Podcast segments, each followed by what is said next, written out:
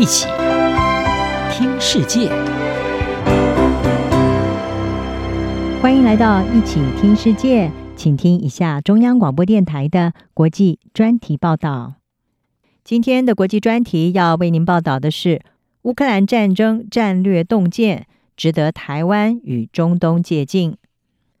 拥有全世界最强大的部队之一，军事花费在全球排名前五名的俄罗斯。在去年的二月二十四号入侵乌克兰，总统普廷原本以为可以迅速的拿下基辅，但是乌克兰全国上下同仇敌忾，强烈的爱国心支撑了守军的抗敌意志。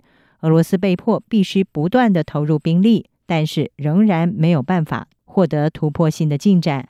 而乌克兰的坦克和壕沟战虽然看起来很老派，但是呢，专家认为，在这场冲突当中，乌克兰是人工智慧和机器人战争的试验场，从更大的武器库存到高科技，为未来冲突提供了战略洞见，值得中东和台湾借鉴。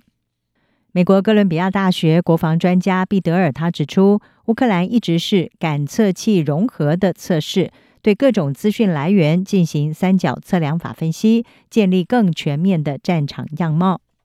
美国企业帕兰泰尔技术公司为乌克兰提供人工智慧驱动的工具，可以对数十亿位元的数据分门别类，帮助指挥官掌握即时战况，包括俄罗斯军队的动向、位置和目标。而事实上，无人机作战在乌克兰战争当中可以说是逐渐的成熟。俄罗斯和乌克兰双方的能力大致相当，世界各地的军队也正在迎头赶上。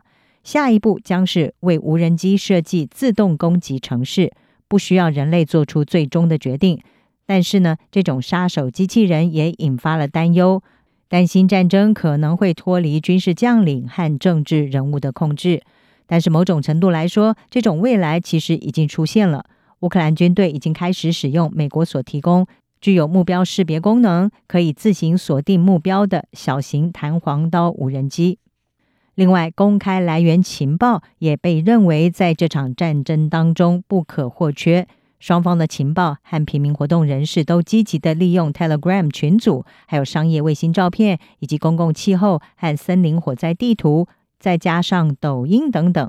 来获取有关部队战斗的地点、潜在的目标，还有幕后政治意图等等这些资讯。举例来说，当俄罗斯士兵用手机联系家人或者是朋友的时候，乌克兰情报部门就可以从当中取得位置资讯和所属单位的细节。华府智库新美国基金会的专家洪多他说：“其实，在战争爆发之前，就有许多公开来源情报显示俄罗斯军队将要入侵。”而在对逆踪战机和轰炸机所挹注的资金当中，载人战机在乌克兰的影响相对是较小的，更大的飞弹影响也有限。原因就在于乌克兰需要的是防空能力，也就是使用陆基飞弹击落空中攻击的能力。以中东的冲突来说，可能会更多发生在空中的战斗机、轰炸机和飞弹方面，而不是地面。而乌克兰战争已经证明，许多国家更需要的是储备防空武器。但是呢，这是一项挑战，因为美国的爱国者飞弹，它的报价昂贵，超过了十亿美元。毕德尔说，军队需要昂贵的武器来击落昂贵的飞机，但是呢，也需要便宜的武器来击落便宜的飞机。专家表示，乌克兰战争带来的最大教训就是，所有的弹药迅速消耗，补给成为一大难题。从小型弹药到高端精准的弹药，西方所有的武器库存都在大幅的减少。乌克兰的盟友正在设法尽可能的满足乌克兰的需求。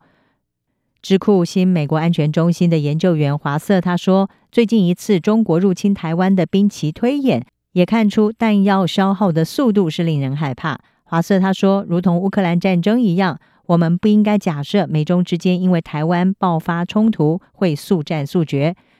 洪多则是认为，美国应该要分享军事科技，协助北约组织盟邦来协同生产军火。此外，具弹性而且去中心化的指挥方式，也让乌克兰在这次的战场上比俄罗斯具备了更多的优势。毕德尔说，这场战争再度的证明一次世界大战以来的历史教训，那就是。俄罗斯僵化、集中式的指挥，一直以来都不是个好方法。不过，即便是北约组织各国，直到现在也依旧没有办法避免高度集中的指挥方式，要做出改革并不容易。